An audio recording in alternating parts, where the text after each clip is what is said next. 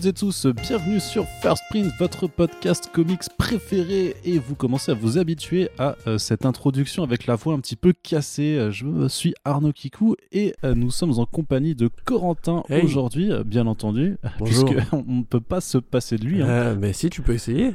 tu peux faire un Ah, podcast vrai, tout seul, vrai, tu- ça pourrait être une expérimentation, mais figure-toi que je, je suis toujours techniquement inféodé à, à ma promesse de, de faire un livre audio euh, sur euh, l'homme qui assassinait les femmes avec sa bite. Euh, et donc, euh, ça, ça arrivera peut-être en, en 2021. C'est la bio on- de Harvey Hammer. Ouais, non, non, c'est juste un, un vrai bouquin vrai, quoi. Mais euh, on, on en reparlera plus tard. Aujourd'hui, on se retrouve pour un nouveau Back Issues VO spécial Future State, puisque euh, hélas, on s'est un peu euh, lancé là-dedans et euh, on aurait dû euh, anticiper la chose. On s'est dit qu'on allait vous proposer là pour ce début d'année un suivi semaine après semaine sur les titres de Future State de DC Comics. Bref, petit rappel. Mais sinon, on vous renvoie vers les euh, deux précédents Back Issues VO qui y sont consacrés. Future State, c'est un événement sur deux mois que DC propose avec une sorte de parenthèse futuriste pour vous emmener euh, à la découverte de situations inédites pour les personnages de DC que vous connaissez bien, donc dans, le, dans un potentiel futur euh, de, de l'univers DC euh, qui sera plus ou moins euh, exploité par la suite avec leur grande initiative Infinite Frontier. Et en plus de ces situations inédites, il y a également de nouveaux personnages, de nouveaux héros qui portent les costumes les plus emblématiques qui soient. Bref, c'est censé être peut-être un point d'entrée euh, ou alors en tout cas une proposition euh, nouvelle pour euh, les lecteurs qui suivent DC depuis pas mal de temps. Et avec Corentin, donc, on est là pour vous en dire ce qu'on en a pensé euh, semaine après semaine. Et on va commencer euh, pour cette semaine 3 euh, des publications de DC Comics avec le titre Superman Worlds of War. Mais avant ça, j'ai envie de te demander, Corentin, comme pour la précédente émission, Oui. euh, on est toujours un petit peu chafouin hein, sur le Future State, c'est toujours pas euh, joli joli. Qu'est- Qu'est-ce qu'on en pense euh, au bout de trois semaines? Histoire un petit peu de préparer nos auditeurs et nos auditrices, là c'est un petit bonus hein, qui est parmi toute notre programmation. Euh, voilà, c'est histoire de leur dire, bon, est-ce que vous allez être dans une émission où euh, vous avez de plus en plus l'impression d'avoir affaire à des vieux blasés ou est-ce qu'on a quand même des raisons de, de se réjouir un petit peu avec nos lectures? Euh, alors, pas forcément. Euh, non, dis- disons que c'est un peu compliqué, effectivement, cette semaine. Comme, mais c'est un peu mieux que la semaine précédente, je trouve. Il y a, il y a un meilleur euh, Ouais. rapport quantité-qualité. Mais surtout, en fait, le, problème, c'est pas tellement que nous on soit blasés, parce qu'à la limite, effectivement, je pense qu'il y a, une fatigue qui s'établit au bout de tant d'années à l'ère du, DC Comics. Et en plus, plus tu lis, plus tu reconnais, entre guillemets, des, hum, des erreurs qui ont pu être commises à un, à un moment X ou Y. Tu vois, forcément, quand tu lis Future State, c'est dur de pas penser à, à Five Years Later. Euh, donc là, évidemment, enfin, à Future Zen. Donc là, évidemment, euh, il y a des comparatifs qui sont, même pour les numéros comme Catwoman, euh, enfin, comme les Gotham City Sirens, par exemple euh, où tu es obligé de te dire que enfin d'un coup Gotham c'est une ville cyberpunk où il y a des robots etc enfin c'est super hyper bizarre par rapport au reste de la série. Mais surtout enfin c'est censé être un événement qui ouvre un peu la- les portes du nouvel univers DC et donc c'est là qu'on attend un peu la qualité. Quoi qu'on veuille en dire euh, le DC Universe euh, Rebirth de Geoff Jones avait euh, ça avait donné envie d'aller voir ce qui, se passait ensuite ça avait donné envie d'aller voir un peu la suite. Et euh, ça mettait bien le pied à l'étrier du lecteur pour cette nouvelle période éditoriale. Là, pour l'instant, le Future State, c'est très chaotique, c'est très inégal, c'est très bordélique, et au final, euh, il y a peu de projets, moi, qui pour l'instant me donnent envie, en fait, de revenir, et c'est un peu ça le problème, c'est que il faut taper fort, quitte, entre guillemets, à prendre des équipes créatives qui vont pas durer, mais dès les débuts, tu vois, par exemple, Convergence avait réussi à, à, ré- à récupérer quelques artistes de, talent pour ouvrir la période suivante, euh, comme Danny Organs, par exemple, que là, pour le coup, à part quelques coups d'éclat euh, ici ou là, j'ai vraiment du mal à me dire que le nouvel univers d'essai, il va vraiment être tant différent au niveau qualitatif du précédent. Et c'est un peu ce qui me pose problème, c'est que moi j'étais prêt à repartir et à suivre limite 20, 30 séries, euh, parce que je suis fan de l'essai aussi, que là pour le coup, je sais déjà quel tri je vais faire une fois l'événement passé, quoi. Ouais, alors après, c'est sûr qu'il y a aussi des titres qui ne vont pas continuer, ou en tout cas des, personnages qui vont pas revenir immédiatement. Et, euh, mais c'est vrai que euh, Future State a, ce truc, mais un petit peu comme Convergence à l'époque, hein, c'est un peu la, parenthèse avant le grand relaunch. Sauf que là, effectivement, il y a des pistes qui vont, être con- qui vont continuer d'être exploitées à part après. Et euh, enfin, moi, ce qui me pose vraiment le plus de, soucis euh, en tant que tel, c'est plutôt sur le côté de l'accessibilité, parce que. euh, même si c'est un truc qui dure que deux mois, euh, tu es quand même euh, censé avoir envie euh, effectivement de, de, découvrir ces, ces, personnages, ces univers, et qu'on te donne pas forcément les clés en main, qu'on te donne pas ouais, forcément des, des bons, on va dire, des, des, bons indicateurs, tu vois, des, des bases. En, en, fait, je trouve que c'est un petit peu difficile de, de se projeter par la suite.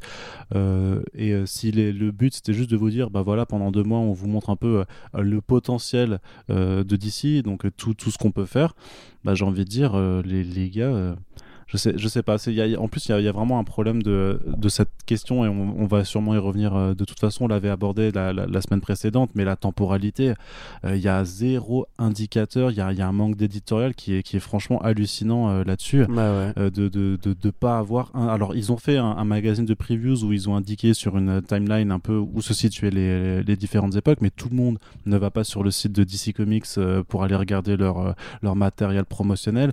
Tout le monde ne va pas dans les comic shops forcément euh, regarder euh, ce, genre de, trucs de previews et tout le monde ne suit pas les sites spécialisés qui, rapportent cette actualité. Donc si tu débarques vraiment par pure curiosité, que tu prends un numéro Future State, un deuxième ou un troisième, et qui s'avère que c'est ceux vraiment qui, euh, qui te mettent un peu dans des mêmes endroits, mais à des temporalités différentes, mais que tu sais pas comment forcément, qu'est-ce qui se passe, enfin, comment se situent les événements les uns par rapport à les autres. C'est trouve que ça, là, vraiment, c'est pas, euh, c'est pas évident. C'est. Euh, tu, prends l'aventure de Shiloh Norman dont on avait parlé dans l'épisode euh, numéro 1, enfin celui justement qui était tie à Man of Metropolis. donc ce Mister Miracle là, par exemple, vit une deuxième aventure en dehors de la sphère de Metropolis, alors que le numéro dans lequel il sort de cette sphère n'a pas encore été publié. C'est-à-dire qu'il y a même des. Enfin, ouais, alors ça. Ça, c'est une erreur que je trouve vraiment euh, industrielle. C'est une erreur industrielle, hein, qui, est vraiment symptomatique, tu vois.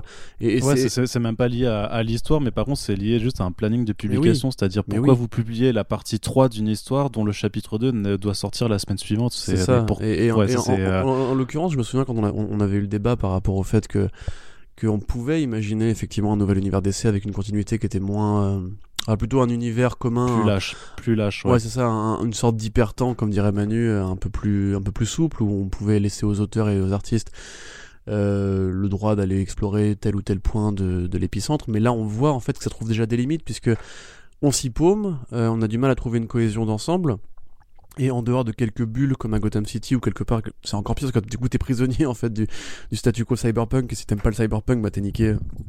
Et tu peux pas retrouver tes personnages en dehors de, de, ce monde dominé par le magistrat.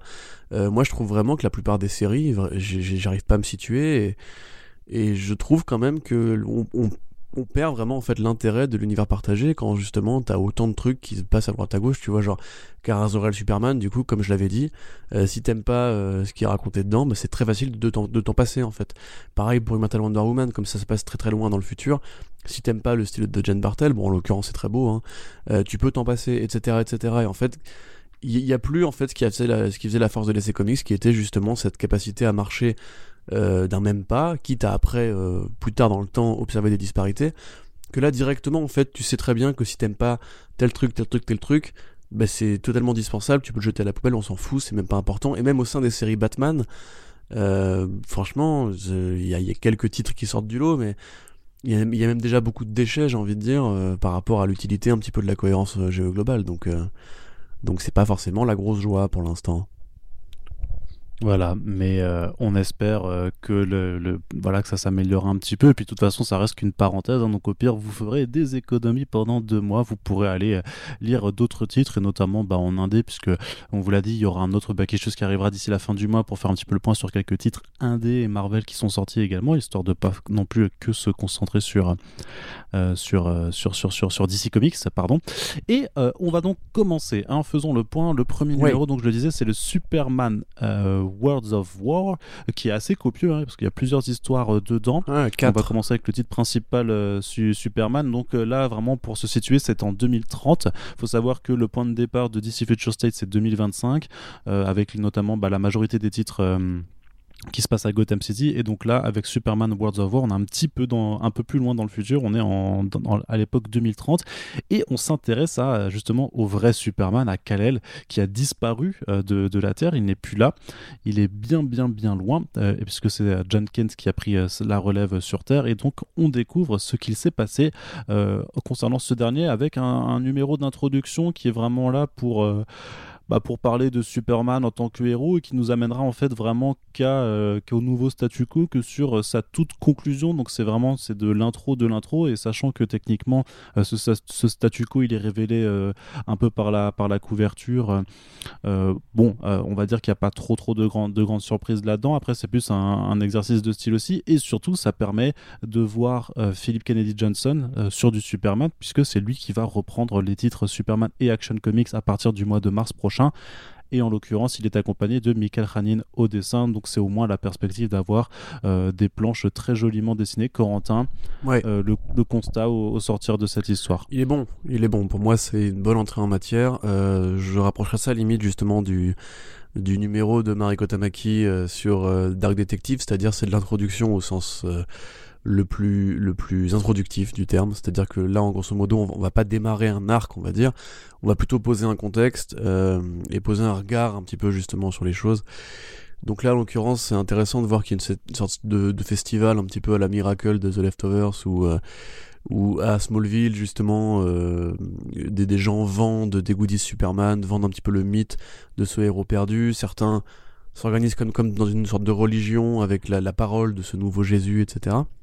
Ça permet de, confronter différents points de vue, différentes visions populaires de Superman, euh, ceux qui le voient comme un guerrier, ceux qui le voient comme un héros, ceux qui le voient comme un bouclier envers les autres Kryptoniens qui pourraient euh, un jour décider de revenir et d'envahir la Terre. Euh, D'ailleurs, c'est qui m'a fait beaucoup penser. Il y a un petit peu un parallèle dans l'imagerie, tu sais, avec, je suis désolé de te couper, avec les villes trumides. Avec un Invincible, putain, mais j'allais exactement dire ça, incroyable. Je te jure, j'ai pensé, mais c'est fou, oh là là, quelle équipe. Mais justement, c'est ce que j'allais dire, il y, a un des, des kryptoniens qui est moustachu, c'est celui que tu vois en premier, et directement tu te dis, ouais, euh, t'as trop marrant et tout. Mais bref, euh, on parlera d'invincible bientôt, promis. Mais euh, ouais, du coup, je trouve que ça marche plutôt bien. Alors, il y, a des trucs dont je pourrais me passer, genre par exemple, un truc qui m'a fait beaucoup rire, c'est un jaune, c'est Superman qui empêche un attentat à Jérusalem, mais par contre, pour aller libérer la bande de Gaza, il n'y en a rien à branler, tu vois. Enfin, c'est un truc un peu rigolo. Mhm. Euh, dans l'ensemble, c'est quand même super joli. Il y a effectivement cette, cette symbolique. J'aime bien le mec qui imagine, par exemple, que, que Superman euh, s'est barré dans une autre planète pour créer de la vie et tout, façon Docteur Manhattan. Et euh, le cliff de fin, bah, finalement, ouais, il fonctionne carrément, quoi. Je trouve l'imagerie de, de, Clark Kent. Dépouillé de ses pouvoirs et dans une dans une fosse un petit peu de sais façon fantasy cosmique à la Flash Gordon. C'est très euh, World War... Ouais, puis c'est très World War Hulk aussi, en fait. Ouais, oui, euh, bah, carrément. Bah, c'est Thor Ragnarok pour la référence la plus connue, mais, mais même World War Hulk s'inspire justement de John Carter, s'inspirait de Flash mm. Gordon, de cette fantaisie un petit peu à l'ancienne. Euh, même, tu vois, t'avais ça un peu dans Strange Adventures récemment aussi. Donc c'est cette fantaisie, cette, cette science-fiction fantasy un petit peu classique, un petit peu rétro qui me plaît. Euh, Ranin, bah voilà, hein, c'est Ranin, il fait le taf, il, il, a rarement bah, démérité. Oui. Ouais, c'est super beau comme toujours. C'est il, a à la fois un dessin, enfin un trait techniquement, enfin qui, est très agréable à regarder. Puis quand même, justement, quand quand t'as toutes ces scènes qui sont là pour un petit peu montrer euh, ce qu'est ou ce que pourrait être être Superman, bah t'as une sens de un sens de la mise en page, de la mise en scène. Tu vois des compositions en fait qui sont vraiment euh, très très riches. Hein, donc c'est euh, c'est vrai que Michael Ranier, quand il parle de son art, ça, enfin les premières interviews que j'avais fait avec lui, c'était un peu compliqué parce qu'il disait juste que voilà, c'est comme ça qu'il le voyait, que ça se faisait naturellement, donc il a pas trop euh, euh, le sens de pouvoir forcément euh, décrire sa façon de travailler, mais le résultat, par contre, bah, il est toujours hyper bah impressionnant. C'est ce qu'on appelle un talent naturel, quoi. C'est le, le, mec est né pour mm. dessiner sans forcément y, réfléchir des heures, etc. C'est juste, euh, c'est une brute au dessin et puis point, quoi. Mais du coup, ouais, carrément, je pense, je pense que le, le doublé euh, Detective Comics et euh, Superman, War of Worlds, machin, etc. pourra être un truc intéressant à suivre dans le temps. Pour l'instant, pour moi, c'est vraiment les deux lectures que je, que je dégage du compromis Future State. Euh, ce qui est du coup très paradoxal, puisque c'est les deux personnages les plus classiques de chez DC, donc Bruce Wayne et Clark Kent, euh, qui sont bah d'ailleurs tous les deux un peu dans la même posture, c'est-à-dire que c'est plus vraiment les porteurs officiels de leur nom, Batman et Superman, ils sont tous les deux un peu dans la merde par rapport à une sorte de pouvoir dictatorial qui veut euh, les, les, les, castrer, on va dire symboliquement. Et, euh, et ces deux dessinateurs géniaux que j'aime, enfin que j'adore, Dan Mora et Michael Cranin, donc j'ai envie de dire que c'est plus facile de vendre un scénario qui effectivement est très introductif quand t'as des, des artistes aussi bons mais euh, c'est déjà bien de voir que DC Comics a compris sur quel personnage précis il fallait mettre les bons artistes, tu vois, parce qu'il y a, d'autres numéros de cette semaine qui vont être un peu plus compliqués à défendre sur le plan graphique. Ouais, alors justement pour aller à la suite parce que euh, voilà c'est Superman Worlds of War c'est euh, un numéro d'anthologie puisque voilà c'est un peu le, principe de publication de DC Comics sur Future State c'est de faire vraiment des histoires qui se suivent de façon séparée et compilé dans, dans, une seule publication et c'est quelque chose qui sera d'ailleurs reconduit pour certains titres euh, dans, euh, dans l'Infinite Frontier. Et là justement il y, y, a un petit peu ce problème avec le, le numéro Mister Miracle puisque c'est a priori la partie euh, alors même si c'est marqué Time and Effect Part 1 c'est quand même une histoire qu'on te dit qu'elle se passe après les événements de Superman of Metropolis 2 qui à l'heure de publication de Superman Was War n'est pas encore sorti.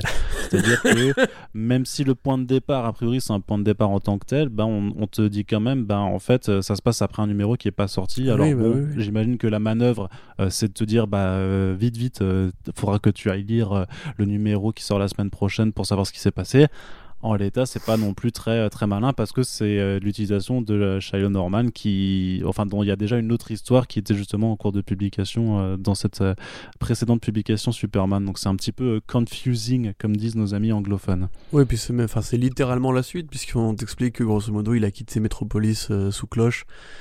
après la Metropolis Ménagerie qui a commencé au précédent numéro de Superman, donc là, euh, franchement, c'est assez aberrant de voir ça, mais bon, bref, peu importe. Comme pour le premier numéro, c'est très agréable à lire, c'est très léger, hein, il se passe pas non plus des milliards de choses. Tu suis juste euh, Norman dans une petite aventure, euh, voilà, tout à fait, comment dirais-je, un niveau humain, terre à terre, quoi. mais je trouve ça assez mignon, mais en même temps, pareil, encore une fois, c'est le dessin hein, qui, qui, fait un peu tout, le style de Delandro qui, qui est, très joli, très agréable à l'œil. Moi, limite, je serais intéressé pour avoir un, petit trade, euh, enfin un petit trade paperback tout mignon justement pour euh, cette aventure doublée entre euh, Metropolis Menagerie et le nouvel, la nouvelle série qui commence là pour les deux prochains, pour les prochains numéros. parce que même si c'est très court et ça raconte pas grand chose, ça reste agréable de revoir ce personnage-là.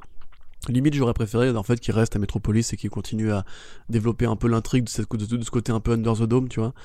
mais bon, voilà, enfin mais quelque part, en plus, ça, ça, promet du liant parce que si tu veux, dans le numéro, il croise Midnighter qui a le droit au, au tie du numéro, enfin au tie suivant dans le même numéro. Donc là, on voit quand même qu'ils ont. Et je pense que c'est ça en fait. Ils ont essayé en fait de positionner ce, ce tie là parce que dans le scénario, il fallait qu'il croise Midnighter qui doit aller aider Clark Kent.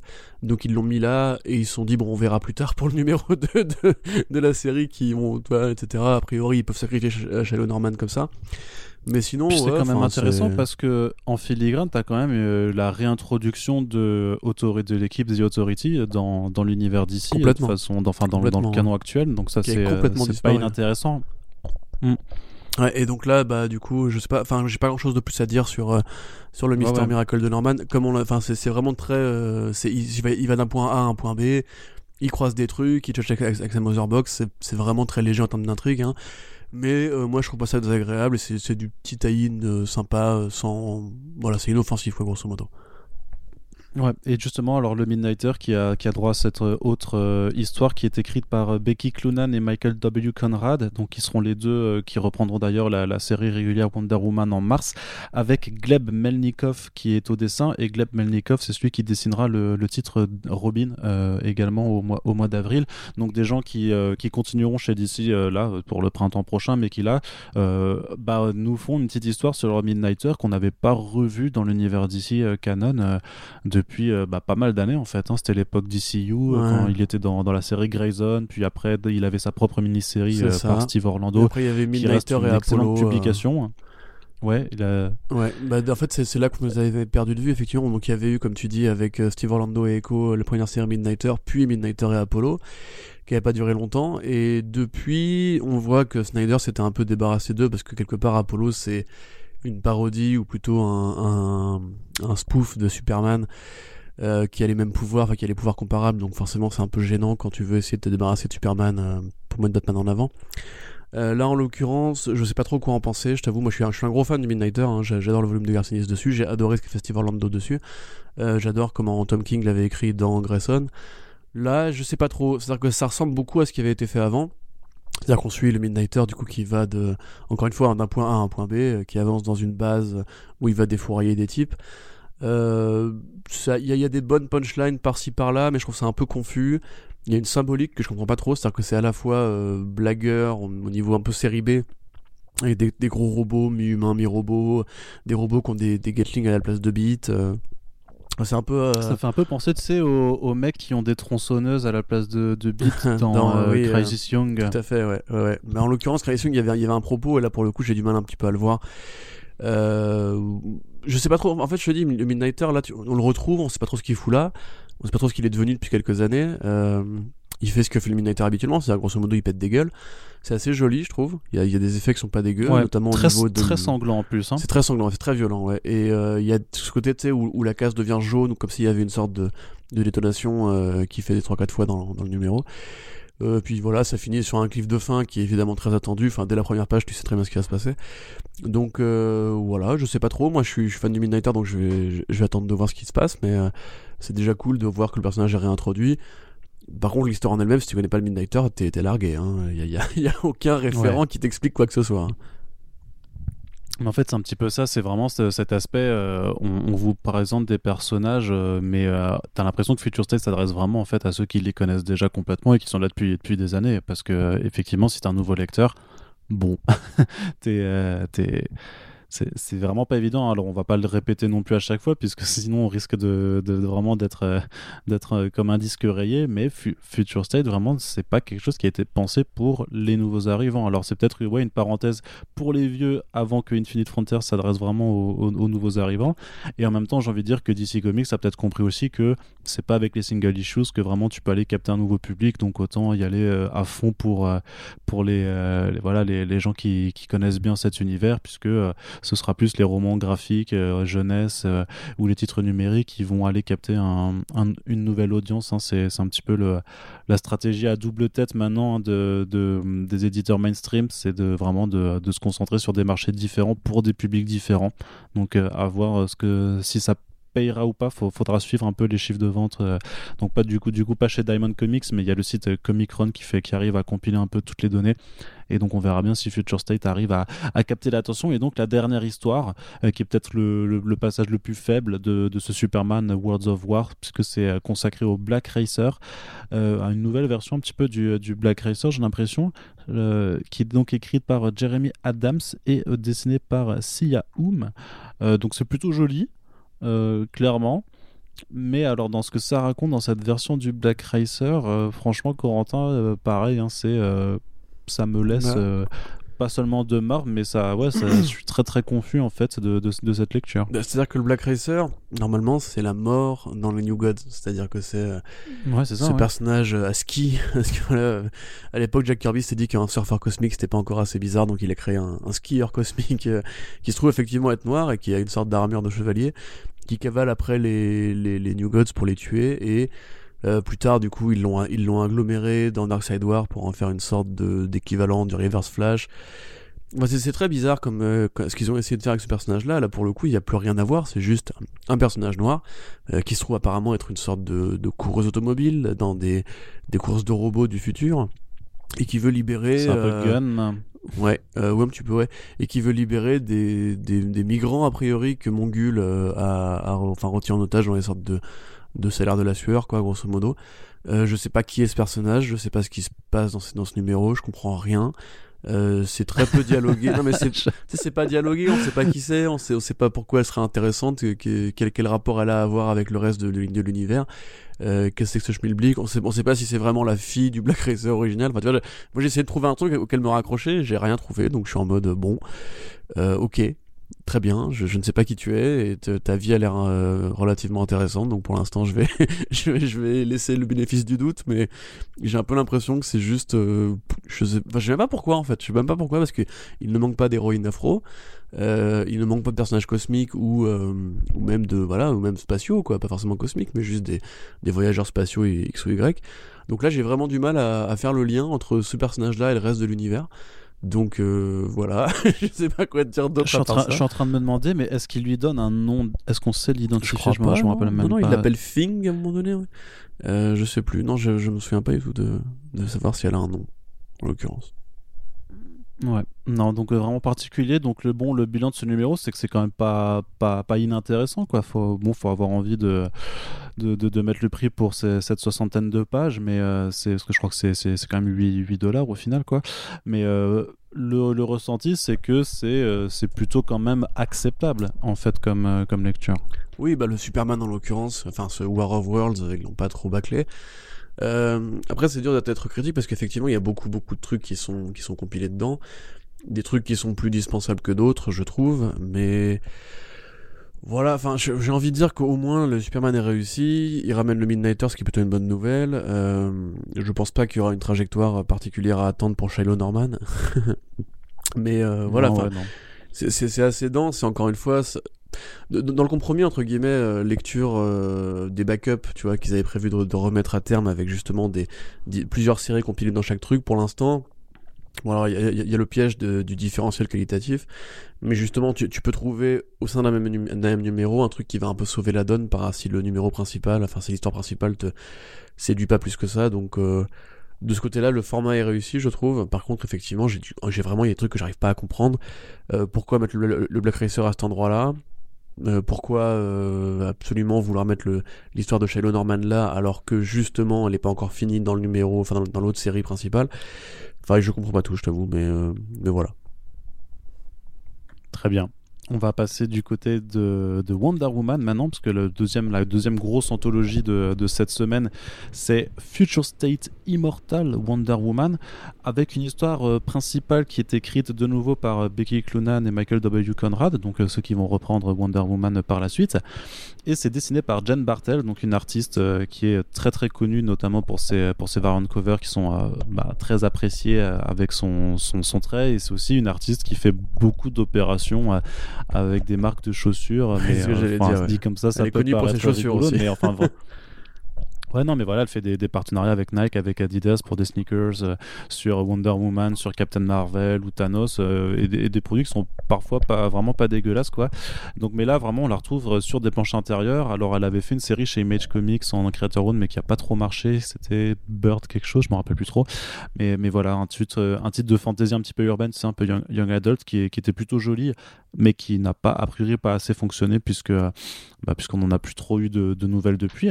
Et donc là, c'est c'est bien de la retrouver sur euh, Tiana Prince, hein, vraiment, c'est là, c'est bien euh, celle-là dont il est question pour euh, la, première partie de, cette histoire. C'était Blackbird, voilà, le, le titre chez Image Comics, je m'en rappelle. Et, et donc, euh, d'un point de vue de temporalité, là, par contre, on est à la fin des temps, euh, selon la timeline officielle de DC Comics. On est dans un univers, voilà, qui est euh, qui est très lointain, où justement les seuls personnages qu'on va croiser, c'est un peu justement ces personnages qui sont réputés immortels, puisqu'on va vraiment avoir une histoire qui se concentre sur les New Gods. On va retrouver également un petit peu le Swamp Thing, qui est dans un piètre état par rapport à à ce qu'on avait vu de lui dans sa propre série. Bon, et grosso modo, ben, euh, il y a une force obscure qui est en train d'anéantir euh, euh, tous les mondes du, multivers, qui arrive même à s'en prendre à des, voilà, aux planètes du, Force World à, Apocalypse.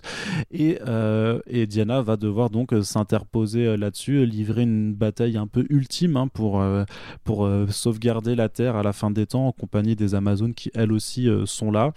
Et bon, c'est très très joli je trouve que enfin voilà Jen Bartel il n'y avait pas trop de doute sur le fait que euh, ça voilà que l'artiste allait euh, réaliser de superbes planches notamment avec sa maîtrise des couleurs hein. je trouve qu'il y, a certains plans notamment des, grandes splash pages qui sont assez assez incroyables qui, quand elles mettent Darkseid en, scène ou euh, même les, sortes de démons qui, qui envahissent un peu l'univers malgré tout ça pêche un petit peu sur quand il s'agit de faire des scènes d'action justement qui soient pas sur des splash pages qu'il faut un petit peu découper tout ça je trouve que les, les coups la, l'action est pas ultra bien tu vois quand t'as une Diana Prince qui affronte Darkseid bah euh, t'as pas du tout euh, ce sentiment de, de, grandeur ou de puissance entre ces deux êtres qui est bien retranscrit retranscrit pardon et euh, pareil, alors c'est aussi hein, sur la direction, je suis pas certain de savoir où euh, l'équipe créative veut aller. Alors toi, Corentin, je sais pas vraiment ce que ce que en as pensé. C'est assez bizarre en fait d'avoir tu sais ce sentiment qui revient à chaque lecture en se disant bon, c'était pas désagréable à lire, mais euh, je capte pas ce que ce que vous voulez faire.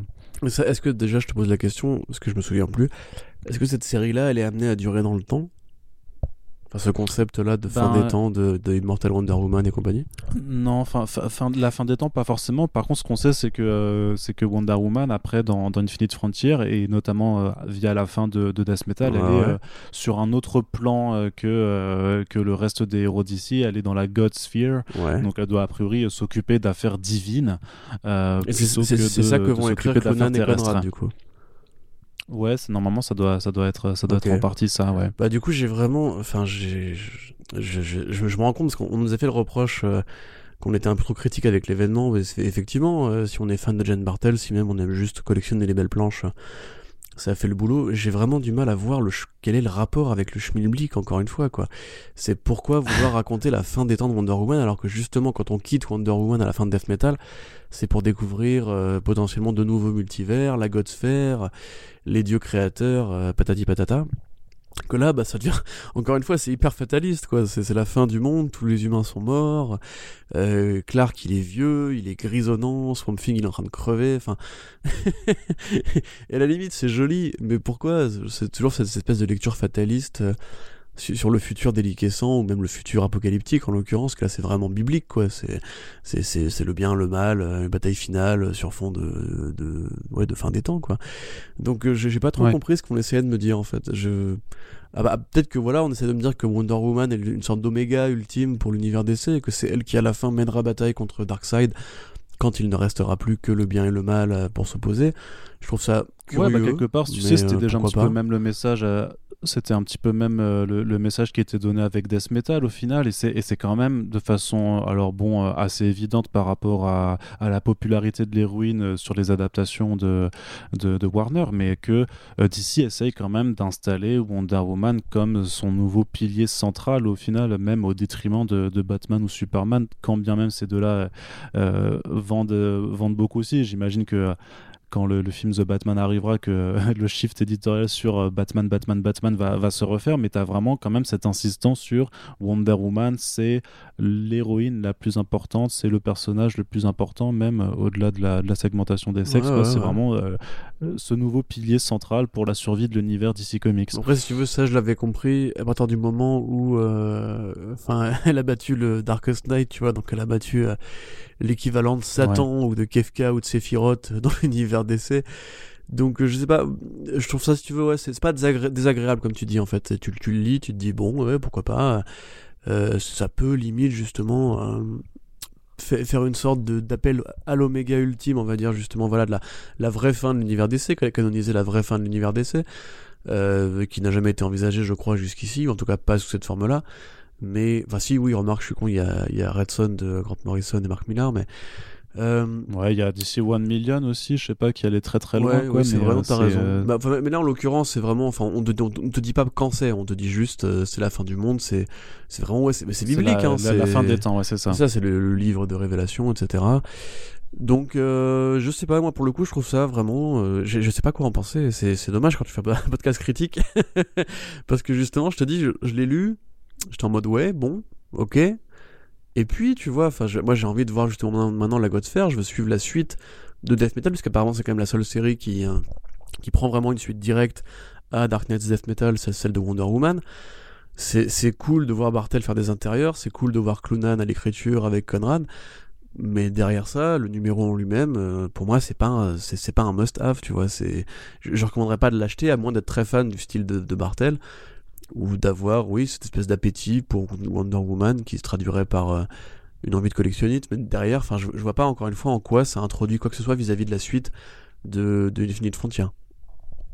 Ouais. Après, peut-être que c'est nous qui passons à côté vraiment du but éditorial et qu'on n'arrive pas à se prendre au jeu du, euh, enfin pas du what if non plus, mais de vraiment de se dire, euh, observer un petit peu juste ce qui peut ou ce qui va se passer euh, très très loin dans le futur et juste laissez-vous porter par, ben voilà, par cette, euh, cet ultime combat euh, porté par, ben voilà, Diana Prince qui est l'Amazon, la Wonder Woman, Mm. the ultimate euh, super héroïne, tu vois, de, de tous les temps. Bah, dites-nous dans les juste, commentaires. c'est- voilà, c'est. Ouais, c'est ça. et, euh, et, et donc, tu as une deuxième histoire qui est sur Nubia, euh, donc qui est là euh, écrite par L. L. McKinney et qui est dessiné par Alita Martinez, donc une équipe créative féminine 100% pour cette histoire qui replace donc Nubia en tant que Wonder Woman plutôt du présent, puisque là ce titre lui ne se passe pas dans, à la fin des temps, mais bien à, notre époque, en tout cas du coup dans, le futur proche de l'univers d'ici. Et euh, voilà, un affrontement contre Grail aussi, la fille de Darkseid qu'on n'avait pas revue depuis, euh, depuis pas mal de temps, qui, euh, bah, qui était dans le titre Wonder Woman, justement, après un principal, notamment sur la, fin de, de règne de, de J. Willow Wilson et quand Steve Orlando avait aussi un petit peu repuré le titre. Donc, quelque part, c'est pour montrer que, que, voilà, que Nubia va avoir également un, un, rôle important en tant que, que Wonder Woman, et on sait qu'on la retrouvera normalement aussi par la suite, hein, puisqu'elle était bien présente sur le, teaser euh, de Infinite Frontier. Donc là, j'imagine que c'est plus un, un début d'histoire qui est là pour, euh, pour habituer les, le lectorat en fait à, la retrouver un petit peu sur les devants de la scène, parce que Nubia, donc, qui est, bah voilà, donc cette euh, Wonder Woman. noire hein, n'est pas n'est pas souvent mise en, en avant au sein des publications de DC. Après, pareil, dans ce que ça raconte, on a le droit de lever un sourcil euh, plus ou moins interloqué, puisque c'est difficile de. il, y a, il, y a, podcast de il y a quand même pas mal de teasing. Hein Ouais, je suis en train de me dire, putain, qu'est-ce qu'ils vont penser mon gars, c'est chaud. Ouais. Ouais, bon, euh, bah grosso modo, voilà. Mais en l'occurrence, moi je suis quand même plus enthousiaste, c'est que là je vois, comme tu dis, une intro pour une série de long terme, euh, ou en tout cas un, projet éditorial, tu vois. Là, je vois, on, on recanonise Nubia, comme tu dis on, retourne un petit peu sur, cette mythologie euh, euh, olympienne, euh, enfin olympique, athénienne, comment on dit, grecque, voilà, normalisée avec le videur là, qui est un, minotaure avec qui, se polish les cornes avec de, de, d'ananas. Et on voit ouais ce côté Nubia qui va être la, Wonder Woman un peu afro avec un, une parabole un peu afro justement dans sa mythologie à elle pourquoi pas Tu vois, moi c'est vraiment genre pourquoi pas Il faudra voir dans le long terme si le premier arc il est bien, etc. La colo est pas dégueu, il y a des effets de colo qui sont, qui sont pas désagréables. Euh, le dessin, je trouve malheureusement qu'il est un peu classique. Mais à la limite, tu vois, je trouve pas ça agressif au sens euh, de on sait pas où on va, tu vois. Là, quelque part, j'ai l'impression que quelqu'un sait au moins où le scénario va aller. Ce qui n'est pas le cas pour beaucoup de projets Future State. À la limite, tu vois, il faudra juger sur le long terme si la série Nubia, s'il y a une série Nubia, et si ce personnage-là est évolue pour de bon. Et si c'est pas juste, genre, on, tend une canne à pêche à, une équipe créative en mode genre, essayer de ferrer le, public. Et si ça marche, on vous fera une série. Bon, mais voilà, pour l'instant, j'ai envie de dire qu'au moins, euh, ça rappelle l'existence de personnage qui, est agréable au demeurant, qui en plus aura le droit à son projet, enfin son roman graphique euh, chez euh, DC Kids. Donc euh, voilà, tu vois, enfin je, je pas, moi, sans forcément être hyper emballé, j'ai envie de dire que ça me dérange pas plus que ça, et j'attendrai de voir un petit peu ce qu'ils vont en faire euh, avant de me faire une opinion définitive. Très bien, Corentin. Très bien, je te remercie. Et on va quand même pouvoir passer maintenant à des titres qui sont euh, plus, plus, plus, un peu plus concis encore que non. C'est vrai qu'il y a Future State, The Next Batman 2 qui est, qui est dans, dans la suite et qui est lui aussi est un titre à portée anthologique. Alors euh, voilà, c'est le, deuxième numéro sur quatre pour euh, The Next Batman avec l'histoire principale de John Ridley Ford et euh, Nick, Nick Derrickson qui est donc là pour introduire un, nouveau personnage sous le costume de... C'est Laura Braga en, l'occurrence qui dessine. Ah oui, j'aurais j'aurais fait une erreur dans... Nick Derrickson fait les breakdowns seulement. Enfin les découpages. Ah d'accord, ouais, d'accord. Enfin, il fait, d'accord, ouais. Donc il est, euh, il est pas au, dessin complètement. Pardon, j'avais pas, j'avais pas noté ce, ce petit, euh, ce petit détail. Je te remercie, Corentin. Mais normal. Euh, et donc The Next Batman qui est là pour mettre un personnage noir sous le costume du chevalier noir, et ceci sans jeu de mots.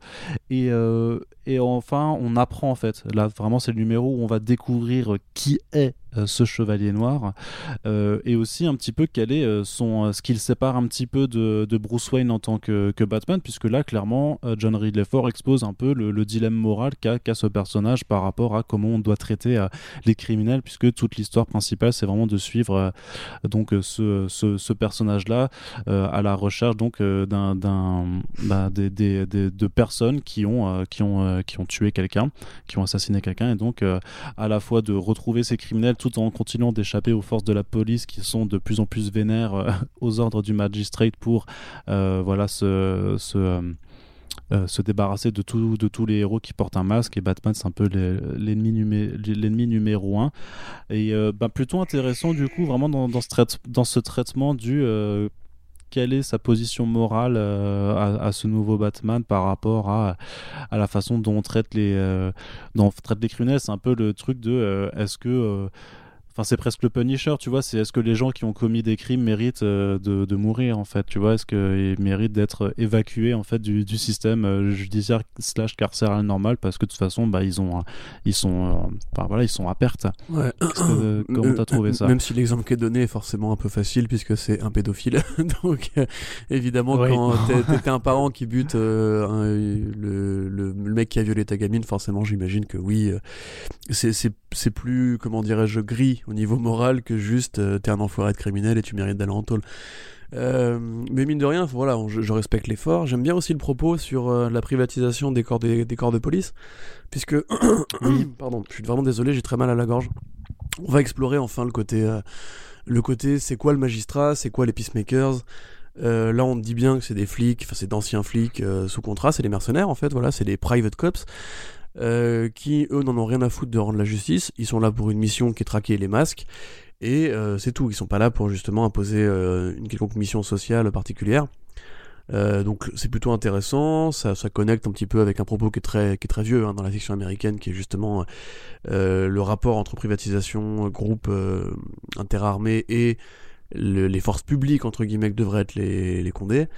Euh, donc ça c'est plutôt cool. Effectivement, je trouve ça plutôt bien écrit. Je trouve ça, enfin, c'est un peu dommage qu'on abandonne déjà le côté un peu ghetto qu'il avait commencé à poser avec Nick, avec Nick Darrington par rapport au, gang des Bane qui m'avait plutôt intéressé.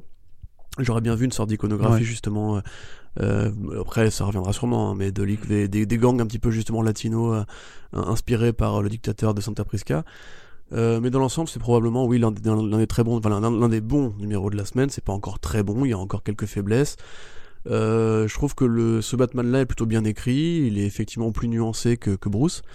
Euh, on, quitte un petit peu justement deux trois archétypes, donc c'est cool.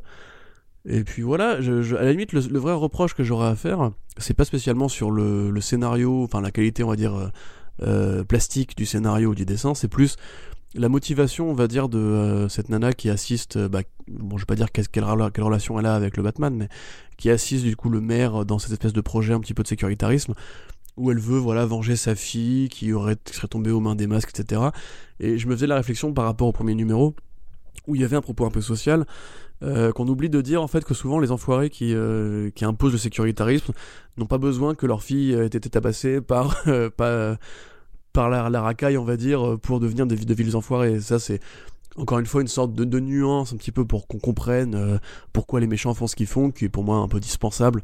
Euh, tu peux très bien imaginer que dans le futur que les, politiciens ou les, les corrompus aient gagné voilà, point. Enfin, il n'y a pas besoin, besoin, de mettre une sorte de justification en mode ouais, mais c'est vrai que t'as pas besoin effectivement de mettre une justification familiale pour justifier qu'il y a des personnes qui ont juste soif de pouvoir et qui voilà, qui sont juste des contrôles fric et qui veulent juste ouais, c'est ça, asseoir leur domination sur sur une population. Hein. justement, euh, le, pouvoir corrompt. Il n'y a pas besoin d'avoir euh, voilà effectivement euh, des affaires familiales derrière pour expliquer que le pouvoir corrompt. Ouais, puis c'est un paravent qui est très facile parce que forcément tu es obligé de te, mettre à sa place, tu vois. Tu dis ouais, mais si moi ma fille nanana Sauf qu'en définitive, au prétexte, que sa fille ait été agressée, tabassée, mise dans le coma, etc.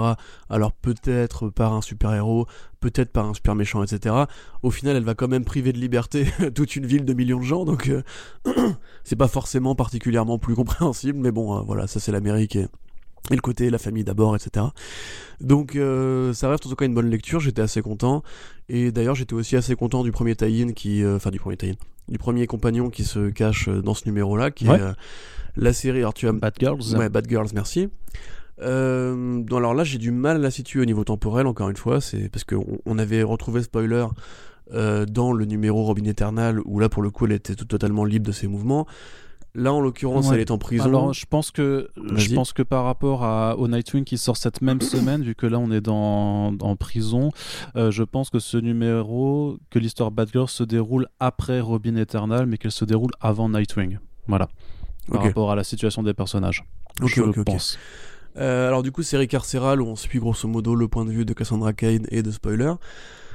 Euh, alors, on pourra se poser la question de la caractérisation de cette spoiler qui est, devenue hyper, euh, comment dirais-je, hyper sassy, hyper bresson, en mode c'est un peu la Han Solo du bail. euh, euh, elle fait des commentaires sarcastiques, elle est un peu, elle est un peu noire, un peu grise, en mode alors que spoiler en général, enfin c'est Stéphanie Brown, elle est hyper sympa, elle est hyper poupie et tout. Mais bon, voilà, on va dire que c'est pas gravissime, c'est le futur, etc. Euh, donc là, ouais, le côté carcéral m'a plu, le côté euh, retrouver un petit peu le sens des bad girls et en créer une sorte de petite communauté à elle, ça m'a ça m'a plu aussi. J'aime bien l'ambiance un peu dépouillée, un peu sombre qui se dégage de tout ça et qui quelque part est, est agréablement dessiné parce que c'est un dessin qui est assez léger euh, et assez propre. C'est Anneke qui dessine, je crois, qui fait un travail tout Ouais, à fait ça. correct euh, pour justement euh, contrebalancer un peu avec la noirceur du scénario. Parce Il y a un qu'on petit air de Joel Jones dans l'an- dans l'ancrage, tu trouves pas dans, dans le trait Putain, mais t'es obsédé par Joel Jones, frérot. Non, je suis pas obsédé, mais je trouve franchement quand tu regardes certains des visages, tu, tu regardes certains des visages euh, et, et rappelle-toi des numéros où elle dessinait euh, Catwoman par exemple, je trouve qu'il y a vraiment une ou même Lady Killer, il y a, il y a un certain air de ressemblance, je trouve. D'accord. Dans... Mais je ne te juge pas. Mais bon. Euh, non, je sais pas, j'ai pas, ça m'a- ça pas frôlé l'esprit, mais peut-être. Faudrait que je compare. Mais grosso modo, voilà. Euh, ce que je voulais dire par, rapport à ça, c'est que justement, avoir choisi Anneke pour une série, euh, grosso modo, de, de Zoulette en prison, tu vois, pour le côté un peu Beach Planet du bordel, c'est agréable parce que justement, le Future State, c'est quand même super bresson de- depuis un, petit moment. On va parler de Shazam tout à l'heure et de euh, ce que fait Panzika, par, par exemple, en termes de graphisme, pour essayer de contrebalancer un peu la légèreté du scénario, ou l'inverse. Que là, pour le coup, voilà, grâce à ce dessinateur-là, ça devient finalement moins sombre que ça ne pourrait l'être. Et que bah, ce personnage-là, oui, mis en cohésion dans une, un, huis clos un petit peu euh, de prison, bon, ça fonctionne, quoi. J'ai envie de dire que dans le côté univers partagé, justement, où tu vois différents, euh, différentes, différentes situations à différents points de vue, là au moins on apprend un peu des trucs, on voit un peu ce qui est arrivé euh, aux Bad Girls depuis tout ce temps-là. C'est assez glaçant d'ailleurs de voir ce qui le sort qui est réservé à Barbara. Ça explique justement d'où est-ce qu'elle était passée depuis le début. Donc euh, non, moi je trouve que ça marche et, et pour le coup, bah, c'est un complément intéressant au reste de la mythologie Gotham.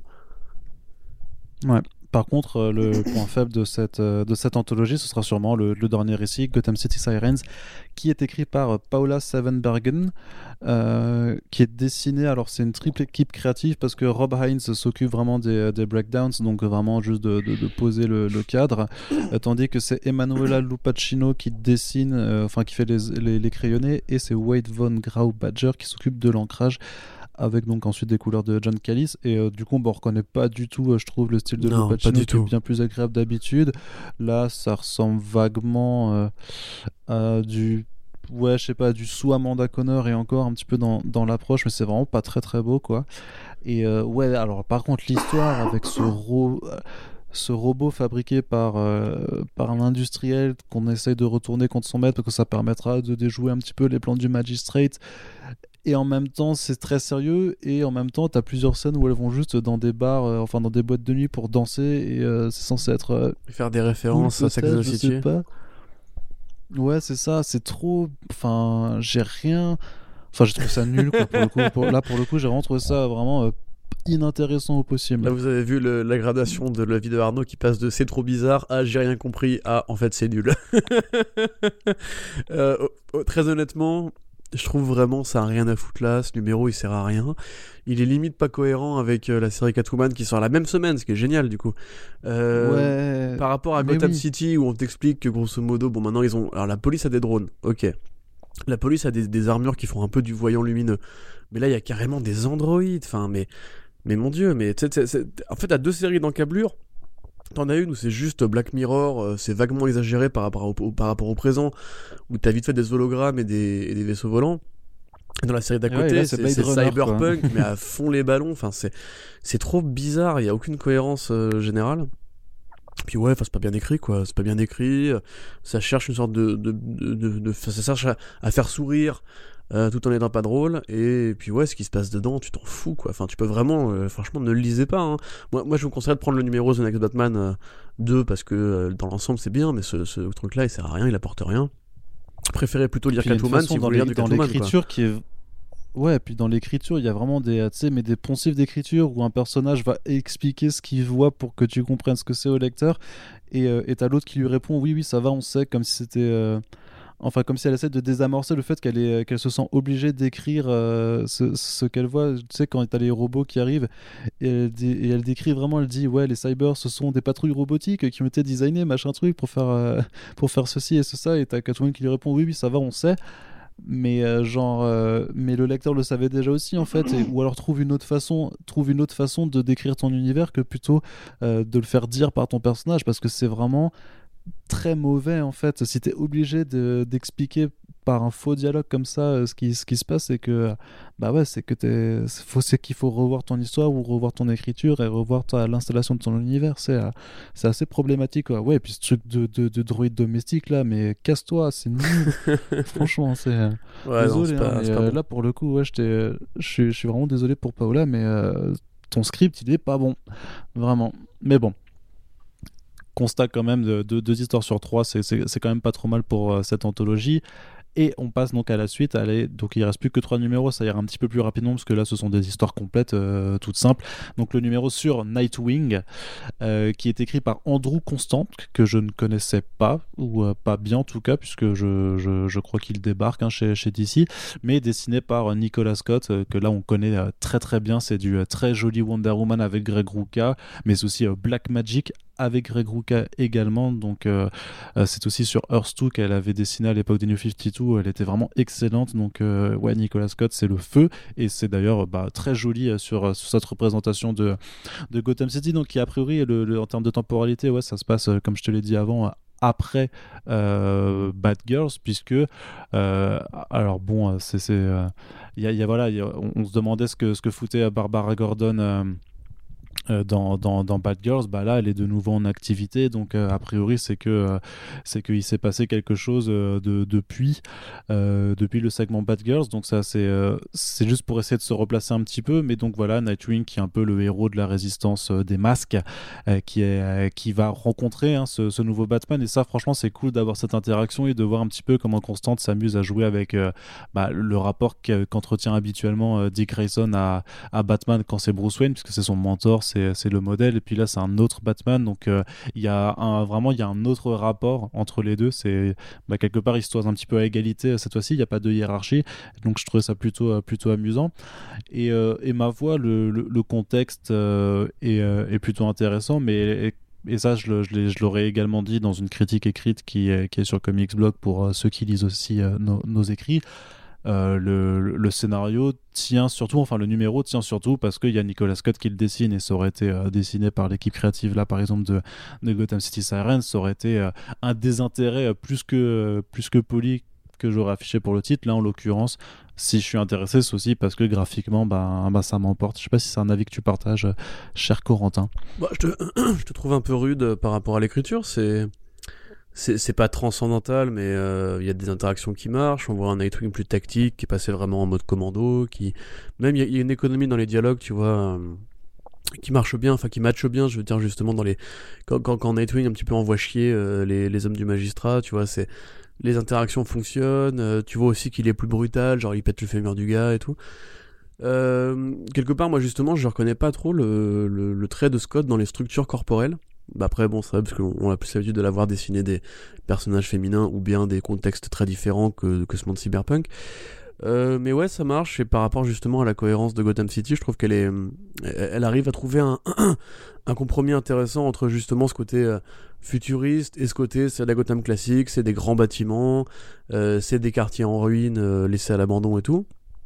Donc moi, pour moi, enfin, j'ai pas grand chose d'autre à dire que ça fonctionne. Je suis content de revoir, de, revoir Nightwing de, enfin le vrai Nightwing, tu vois, par Rick Grayson, euh, ni euh, ce mec qui s'est barré de Gotham parce que parce que je sais pas quoi. Enfin bref, là pour le coup c'est le vrai Nightwing qui est de retour et effectivement, comme tu dis, c'est c'est l'un des, des, des major players, on va dire, de Gotham maintenant, parce qu'il a quand même été Batman lui-même, il est plus ou moins de force équivalente.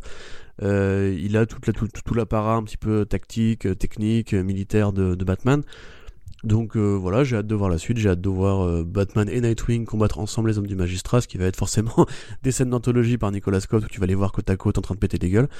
Euh, et puis ouais, ben, c'est un petit peu comme pour, comme pour les Bad Girls, tu vois, t'as l'impression que DC quand même fait l'effort de comprendre quel personnage le lecteur a envie de suivre à Gotham. c'est triste pour Tim Drake du coup. Mais voilà enfin tout le monde peut pas être bon partout. Mais ouais enfin moi ça m'a ils auraient pu nous oui, parce qu'ils auraient pu nous faire des séries euh, sur euh, euh, Duke Thomas Signal vraiment en solo ou pire sur Harper Row. ah, c'est clair. Ouais, mais après, tu vois, t'as l'impression qu'ils ont aussi un peu trié justement dans les trucs qu'il fallait entre guillemets mettre en avant. maintenant qu'il y a le Batman, enfin, comment dirais-je, Batman, Batwing, etc. Est-ce que Duke Thomas va être aussi important dans le futur? J'ai de gros doutes là-dessus maintenant que Snyder est plus là, mais on verra, on verra plus tard. Yes. Euh, donc voilà, donc euh, plutôt bon, bon constat quand même hein, pour, ce, pour ce numéro Nightwing euh, qui, est, qui est ma foi plutôt sympathique, hein, sans trop de reproches à lui faire. Ensuite, on a également Catwoman. Catwoman qui pour moi est peut-être par rapport aussi à l'investissement que tu dois que tu dois avoir parce que voilà quand tu même si tu as deux numéros sur toi dans une anthologie que tu que tu vas au, prix fort c'est parfois un peu un peu rageant mais là par rapport à un single issue Catwoman c'est peut-être celui le plus intéressant de cette troisième semaine tu me diras si tu es d'accord avec euh, euh, bah, quand Selina, Kal qui fait un, bon, grosso modo qui fait un braquage euh, en essayant de détourner un train, un convoi pour essayer de sortir là-dedans des, prisonniers qui sont déportés par le magistrat qui décidément a tous les apparats du, du totalitarisme et du, et du néonazisme en tout bien tout honneur, voilà, c'est des méchants, des, des, vrais méchants. Et il y a notamment des prisonniers plus ou moins importants là-dedans. Et ma foi, je trouve que Ramvi s'en sort pas trop mal avec ce mélange de d'Ocean's 12 et de transpersonnage un petit peu, vu la configuration du, complètement. en question. complètement, mon gars. Et, et ça, et ça, bah, ça fonctionne plutôt bien parce que euh, bah, parce que c'est des concepts qui, qui, sont, qui sont plutôt cool. C'est très raccord avec le personnage de Catwoman et à, et à ce qu'elle ferait de toute façon dans, dans ce genre de contexte. Ça met un petit peu d'éléments de, de continuité par rapport à son, rap, son relationnel avec euh, un Bruce Wayne qui est censé, on le rappelle, être mort. Hein. C'est pour ça qu'il y a un autre Batman dans, dans Gotham City. C'est un peu ce que nous avait montré à euh, Mariko Tamaki euh, de ce qu'il en est vraiment dans Dark Detective. Et puis il y a Otto Schmidt au dessin. Et puis bah ça, euh, là aussi, hein, comme pour Nicolas Scott sur Nightwing, bah, avoir Otto Schmidt qui dessine cette histoire, ça donne forcément un attrait supplémentaire. Puis en plus, le, le design pour le coup, c'est ça va, tu vois, c'est pas c'est pas comme ce qu'on avait vu, tu sais, dans les Arkham Knight où c'était euh, trop robotique, trop armurier, trop Arkham Knight, le jeu, justement. Là, on est dans un, dans un autre délire. Puis, ah euh, bah, bah là, c'est beaucoup plus euh, cyberpunk japonais, quoi. C'est vraiment, on dirait limite du manga, quoi. C'est le train hyper rapide, hyper techno, la police du futur, tu sais, avec les espèces de on a remplacé les dirigeables à Gotham par des espèces de grands vaisseaux de police qui surplombent la, la ville. Et puis il y a des détails qui sont cool, tu vois, genre le, tag Batman Lives, euh, l'idée qu'Otto Schmidt a de faire de Batman une sorte de symbole de la résistance avec tu sais quand, quand ils font leur alors je trouve ça un peu ridicule mais quand ils font le petit symbole justement de Batman avec leurs doigts euh, pour dire euh, tu vois non compliant grosso modo. Mais pour, pour moi en fait le problème de cette série parce que j'ai bien aimé ce numéro hein, évidemment c'est plus le twist de fin ou quelque part sape un peu la promesse de Detective Comics enfin de Dark Detective alors, euh, je sais pas exactement où ça se situe par rapport à parce que c'est comme ça ben c'est bah justement ce qui est, ce qui est un petit ce qui est un petit peu bizarre c'est que ce Catwoman là ça se situe en 2025 alors que Dark Detective c'est en 2027 c'est-à-dire qu'en fait euh, grosso modo euh, ce qui ce qui arrive à, ah à, la fin c'est pas possible. bah ouais. Ouais ouais j'ai bah si. Bah non techniquement bah si c'est pas possible. Bah si bah si, c'est ce que c'est ce que j'ai c'est ce que j'ai vérifié dans, dans, le DC euh, Nation hein, qui, qui exposait la, la timeline, mais vraiment donc sur sur leur sur leur page, il y a marqué euh, en 2025, il y a bien le titre euh, Batman et, et, Catwoman. Et Dark Detective c'est en, 2000, en 2027 donc D'accord. Le problème, c'est qu'on peut pas en parler sans spoiler la fin du numéro. C'est-à-dire que euh, techniquement, quand, quand, Bruce Wayne euh, est censé mourir dans une ruelle, ce qui nous est présenté dans, dans, dans, dans Dark Detective, c'est arrivé après les, les, événements de Catwoman, quoi.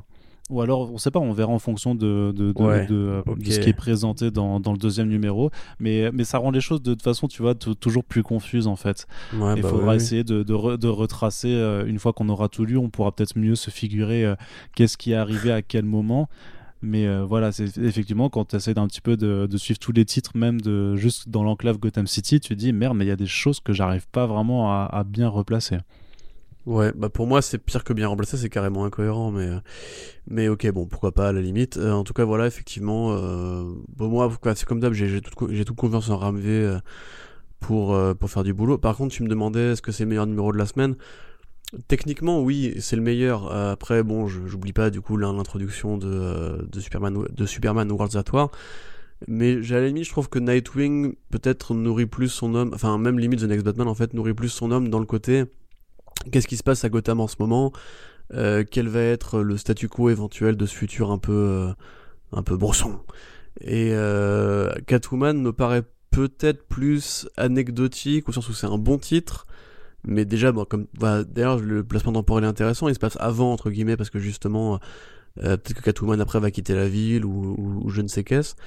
Euh, mais j'ai pas forcément envie de faire un, un comparatif. Remarque, en fait, les, les Nightwing, Batman et, euh, et Catwoman m'ont convaincu cette semaine, donc euh, quand même un, un bon pôle de titres au Batman pour compenser justement les Robin Eternal, les Arkham Knights, etc. qui marchaient pas qui marchent pas du tout à mon sens. Donc là, ouais, mine de Mhm. rien, euh, ça sauve un petit peu le- les meubles.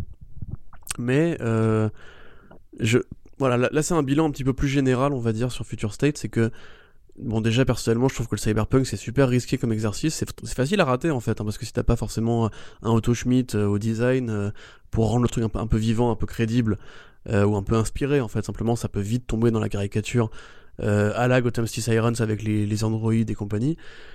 Et en définitive, je, je me demande si DC a pas forcément eu, euh, enfin, a, eu un petit peu euh, justement le, piège de, cette envie de créer un, pôle commun pour les séries Batman, parce que je me faisais la réflexion, si t'aimes pas le cyberpunk, si t'aimes pas la promesse futuriste, si t'aimes la Gotham classique, horreur, euh, thriller, polar, etc. Bah là, t'es niqué de chez niqué, quoi. C'est, tu dois attendre 3 mois ou 2 mois, 3 mois bah, avant de commencer à, à recommencer l'ère du Batman qui pourrait un petit peu te plaire, quoi. Donc, c'est, vrai que moi, je suis content de voir Gotham City, enfin, de voir Catwoman dans ce côté un peu transpersonnage.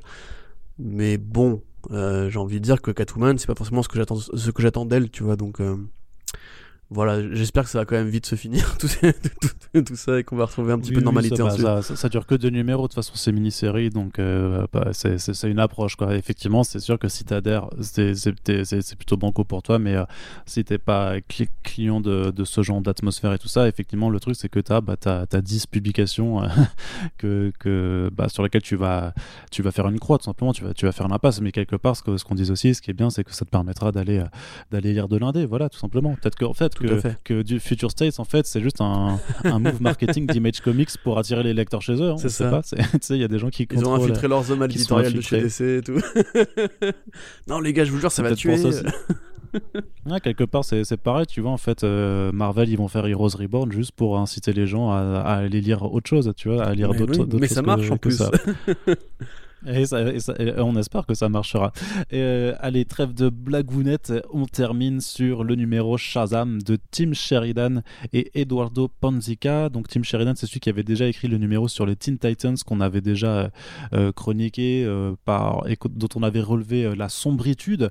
Et bien figurez-vous que Tim Sheridan, la sombritude, il aime beaucoup ça. Alors Shazam, ça, se- situe en 2029. On va grosso modo suivre Shazam qui est le leader de, de la future euh, Justice League of America. Donc vraiment, c'est pas la Justice League, mais c'est la GLA. C'est donc une, une autre équipe avec un roster, ma foi, euh, plutôt, plutôt rigolo, plutôt, plutôt atypique.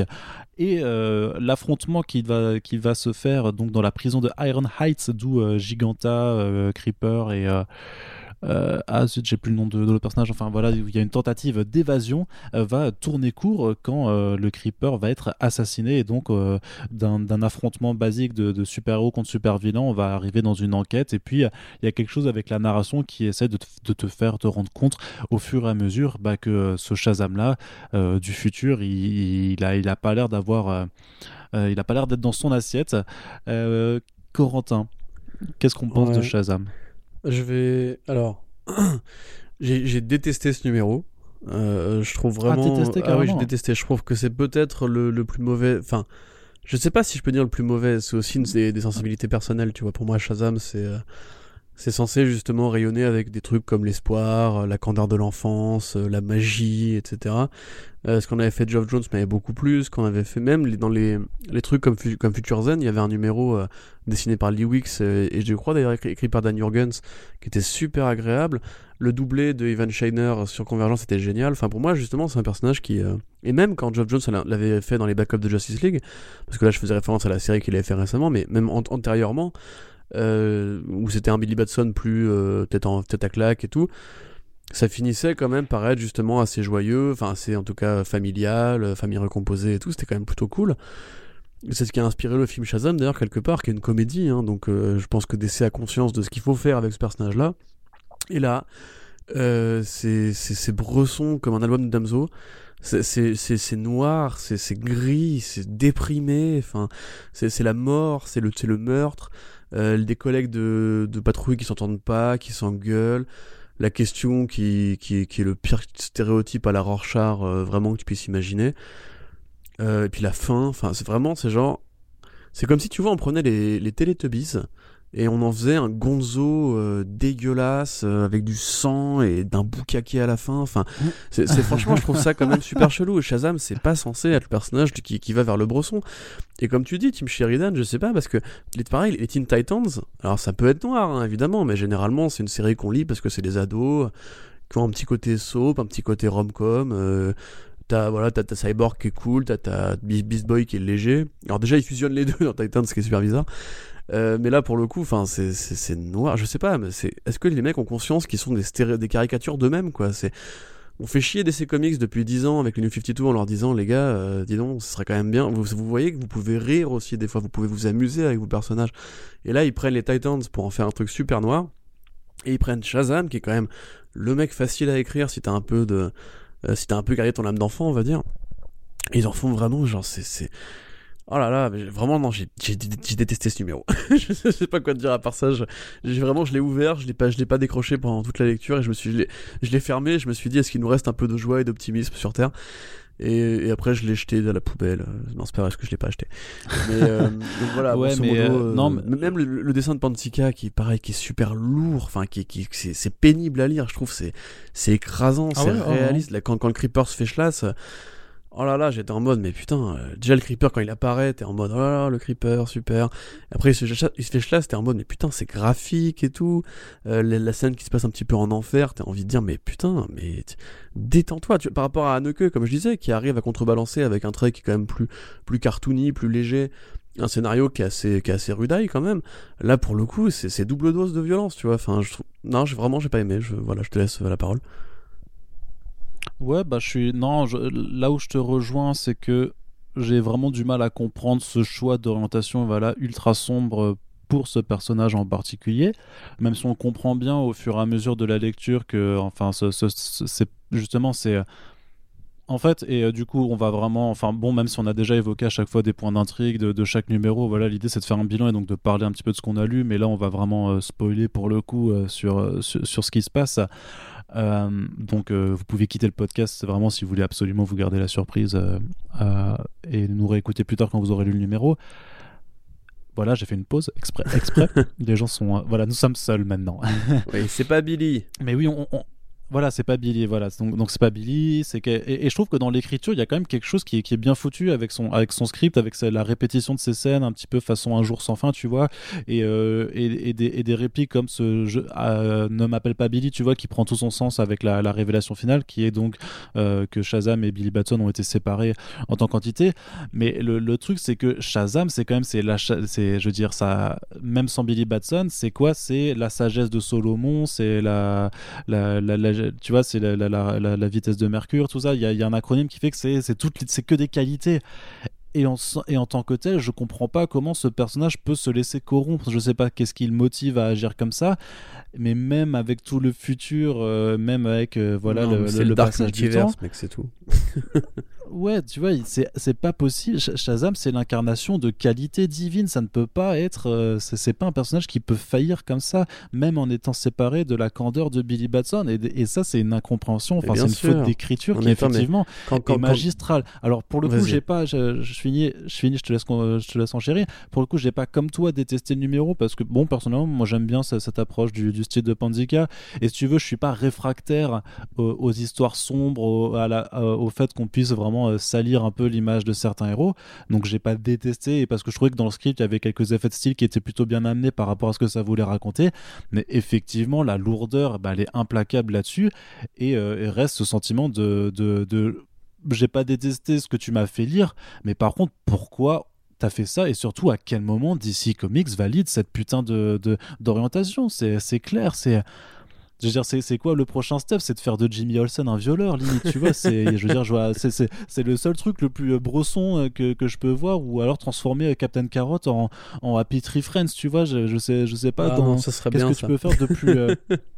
Ouais, mais bah vite fait, tu vois? Mais c'est clair que faire de Shazam un meurtrier comme ça, un truc un peu ultra cynique, c'est quand même l'un des derniers bastions pour euh, casser l'innocence de tes personnages que, que, tu pouvais faire. Et ouais, c'est à croire que les New 52 que les, et que les reproches n'ont pas été compris et on, verra bien ce que ça donne dans, dans, la suite du numéro. Mais euh, pareil quand tu vois le, film enfin tu sais moi je, euh, on, me c'est une casserole maintenant pour moi. C'est mon 4 sur 5 à, Shazam parce que j'ai trouvé ça vraiment vraiment cool à faire comme film et que, que l'aspect comédie justement et euh, très très grand enfant bah ça fonctionnait que c'était vraiment bah, la, bonne approche sur le personnage.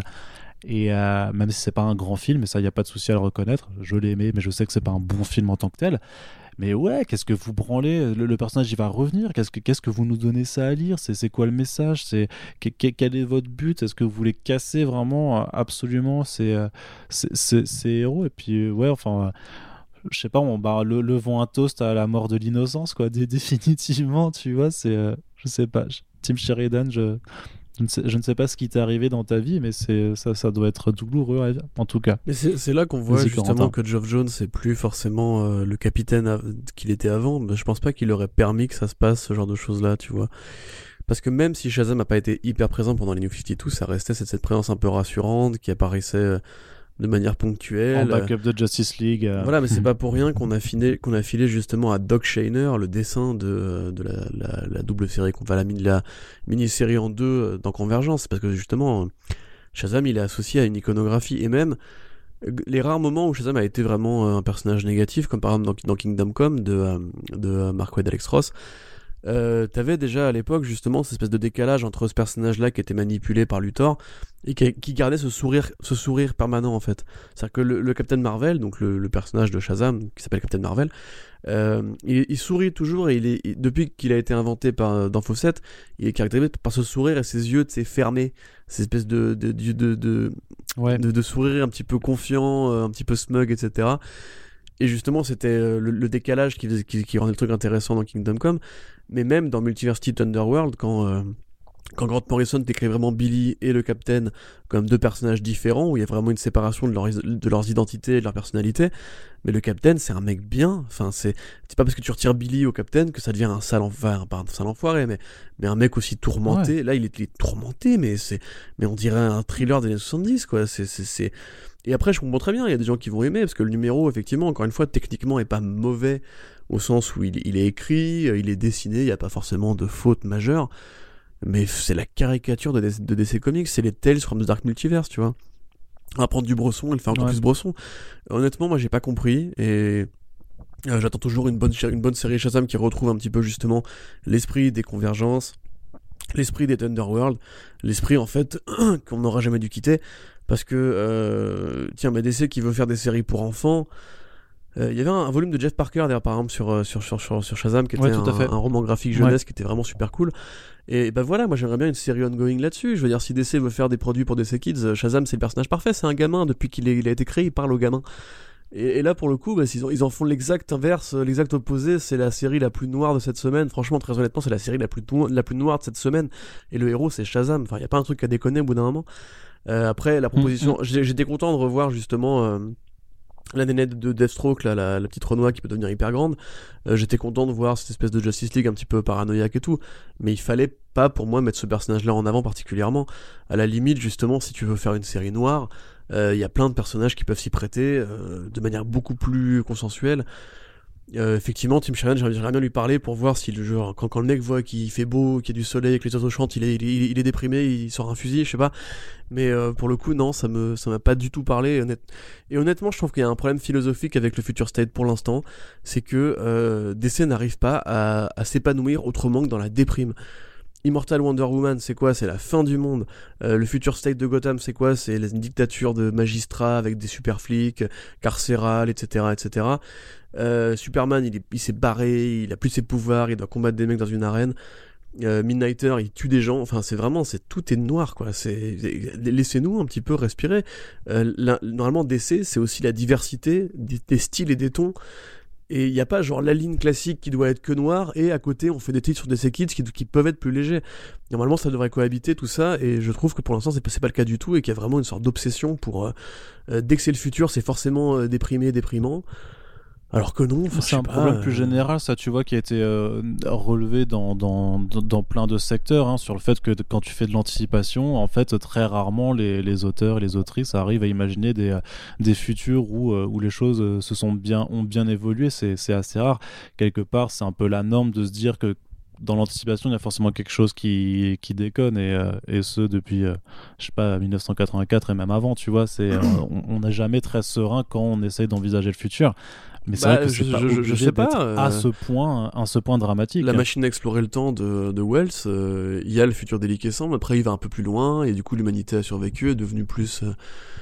Euh, enfin, je vais pas vous raconter la machine à explorer le temps, mais je, je, dis pas, hein, évidemment, t'as raison, la science-fiction généralement est considérée comme un genre qui est un peu déprimé, mais encore une fois, il y, y, a différentes façons de le faire, et puis même moi je dis pas que je veux du bonheur et, et, et de la naïveté et de l'innocence.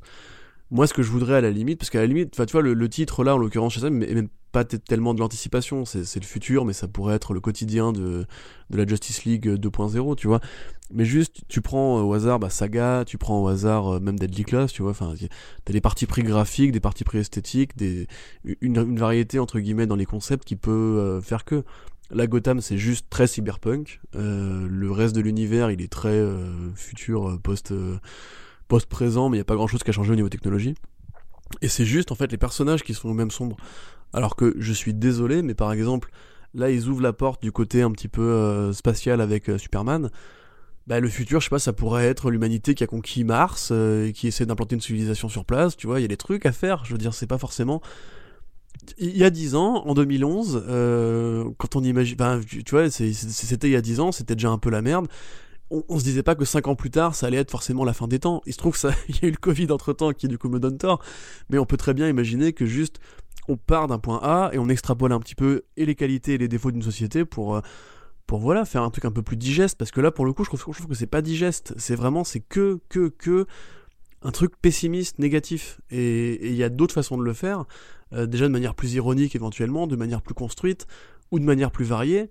Mais par exemple, tu vois, tu pouvais imaginer que Billy Batson allait explorer les mondes de la magie que Jeff Jones a commencé à présenter et continuer ce qu'il avait fait de, son côté, mais dans le futur, tu vois, en, imaginant un Billy adolescent euh, qui, voilà, je sais pas, euh, apprend la magie aux côtés des sorciers, tu vois, enfin, il y a des trucs à faire, quoi. Et, et, non. Et, à la place, on, a cette espèce de côté, euh, ouais, thriller politique. Avec un Shazam qui, qui est, qui mais c'est un, un, un, dingue quoi, tu as l'impression que le mec va exploser, qu'il va arracher la tête de, de la question et tout, enfin c'est, je sais pas. Bah, à mon sens, euh, c'est un manque d'imagination en fait, c'était ce côté pessimiste et c'est un truc que DC fait très régulièrement. Dès qu'ils ont plus d'idées, c'est on revient au pessimisme. Et, c'est dommage de le faire pour un relaunch, encore une fois, qui est, censé un petit peu être le, la porte d'entrée vers un nouvel Mais univers. Pas encore, ouais, après, c'est pas encore le relaunch, là, c'est l'entre-deux avant le, avant le relaunch. Mais euh, je te, je te rejoins sur le fait que c'est dommage de vouloir forcément verser à fond dans ce pessimisme. Surtout que du coup, ça fait des, des podcasts euh, qui sont aussi très pessimistes. c'est voilà, ça, ça, déteint, ça déteint directement là-dessus. Mais on espère quand même qu'on vous a pas trop déprimé, puisque nous ne sommes qu'amour, nous ne sommes que, que, que joie malgré tout. Hein. Nous, on, voilà, on est, on est, bah, voilà, vous connaissez notre ressenti. Et je t'avoue que je pense, bon, on fera de nouveau le bilan sur la semaine 4, puis après, peut-être que pour le deuxième mois, on fera un gros récap à la fin pour, euh, pour euh, savoir si nos impressions ont été confirmées ou pas, parce que sinon, ça va vraiment être redondant. Et on n'a pas envie de vous saouler voilà, pendant 8 semaines de suite à vous dire ah c'est trop bresson, c'est trop déprimant. voilà, on, fera plutôt un, un, truc comme ça. Mais en tout cas, merci de nous avoir écoutés encore pour ce troisième récap de Future State. la semaine prochaine, il y aura donc l'ultime récap du premier mois. Et ensuite, je vous l'ai dit, on fera un gros bilan à la fin du second mois. Puis après, en mars, euh, on fera forcément un petit suivi aussi euh, sur le relaunch, le vrai, l'Infinite Frontier, pour voir s'il y a un petit peu plus d'optimisme dans le présent que dans le futur. Corentin, merci euh, d'avoir été avec moi pour cette émission. N'oubliez pas de partager les podcasts de First Print pour aider euh, le, podcast à croître et à être pérenne pour l'année en cours. Vous pouvez également réagir à l'émission euh, dans les news sur le Tipeee auquel vous pouvez également participer et nous en profitons une fois de plus pour remercier toutes celles et ceux qui continuent de nous soutenir euh, semaine après semaine. Merci de votre, de votre écoute et à très bientôt pour les prochains podcasts. Salut Salut